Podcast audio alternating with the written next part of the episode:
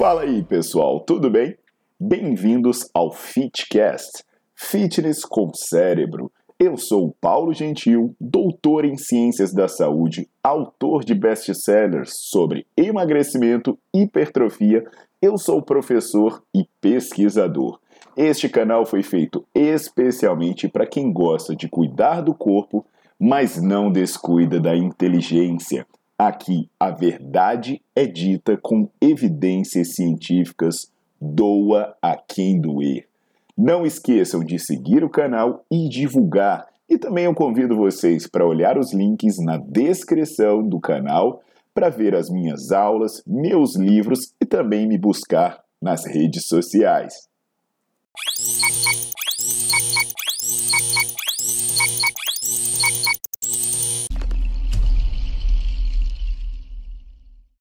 Fala, meus queridos, tudo jóia? Aqui é o Paulo Gentil e hoje eu vou trazer uma informação que pode ser algo que faltava na vida de vocês ou algo que vocês precisam saber. É algo sobre vitaminas, mais especificamente sobre a vitamina D.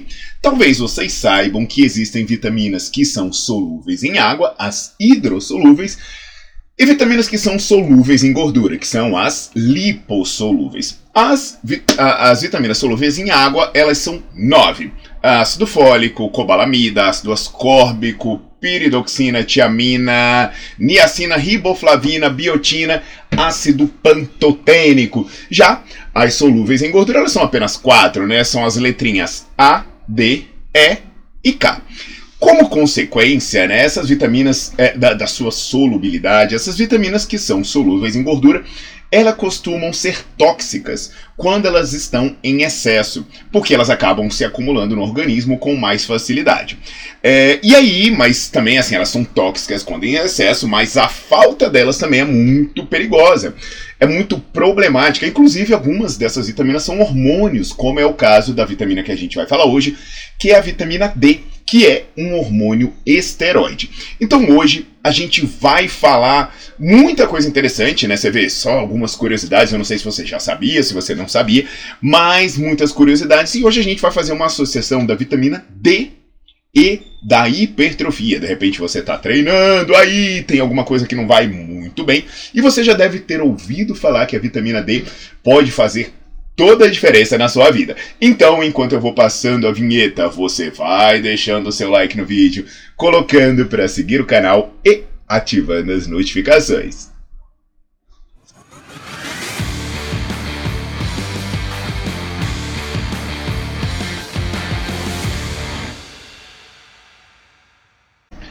Então, meus queridos, eu sou da geração raiz, né? Da geração do final dos anos 70. E eu fico olhando essa, cara, essa geração aí, essa geração do Paulinho aí, ó, essa geração Nutella, falando em deficiência de vitamina D. Ha!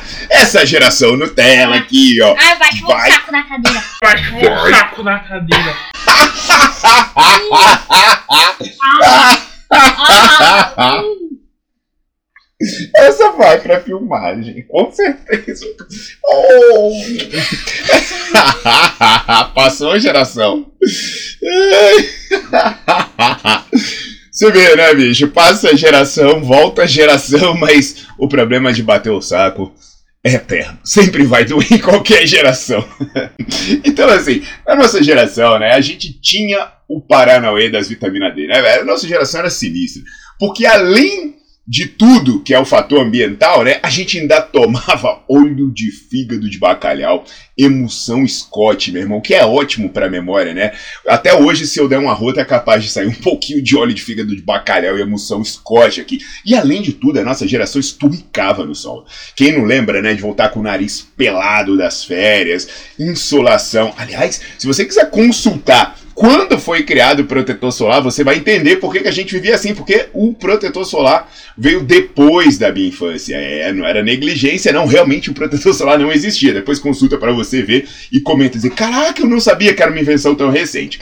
Então, o foda mesmo, né, de, dessa insolação e tudo, era os tapas que a gente levava nas costas. A recompensa era ficar tirando as pelinhas mortas, aquilo era uma delícia, né? Mas agora tá aí essa fuleiragem, carência de vitamina D. Ai, meu Deus do céu, tem que tomar um comprimidinho. Ai, eu eu tenho que ficar no sol meia horinha ali e tal hora, ah, não sei o que, usar cosméticos franceses. Por que isso, pessoal? Porque a vitamina D é importante e agora tá faltando vitamina D para muita gente. Seja porque não come muito bem, seja porque não toma sol adequadamente. E muitas funções da vitamina D são desconhecidas, porque a gente só fala dela mesmo por causa da questão do metabolismo ósseo, né? Então a gente sempre fala, ah, não, toma sol para fortalecer os ossos, por aí vai. Mas a questão é que a vitamina D também tem efeitos interessantes, por exemplo, no metabolismo muscular.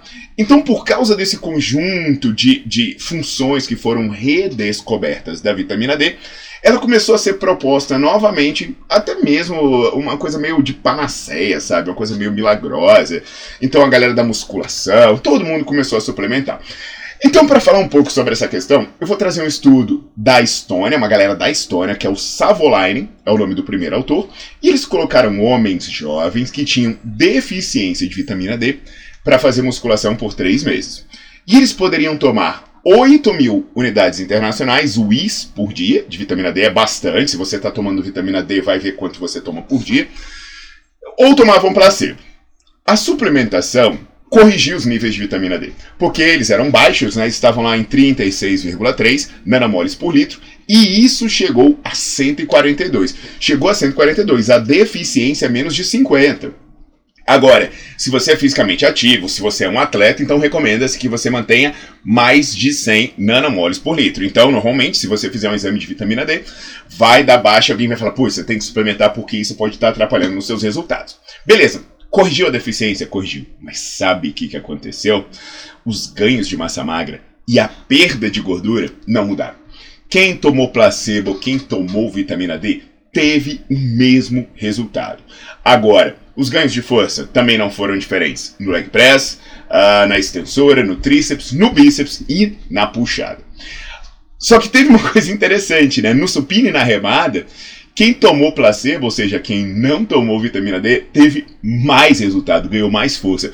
E olha a conclusão dos autores, abrindo uma aspas aqui, né? A conclusão dos autores é que a suplementação de vitamina D não aumenta a eficiência do treinamento resistido em termos de ganho de força e de massa magra em homens jovens com deficiência de vitamina D. Agora deu um bug na cabeça de vocês, né? Porque caramba, Paulo, você falou bem de vitamina D, vitamina D é importante, e de repente você vem me dizer que a suplementação não fez diferença. Gente, a vitamina D é importante para muitas coisas, mas entenda para que ela serve e para que ela não serve. O nutricionista pode te ajudar muito bem nisso, mas entenda que se você tem uma deficiência de vitamina D, eu não estou dizendo também para você dar uma bica e largar tudo. Não, porque tem muitas coisas que é importante, mas se você não está em deficiência e se você não está mesmo tendo deficiência, né, você não está tendo resultado em termos de ganho de força, massa muscular, perda de gordura, não é vitamina D, meu velho.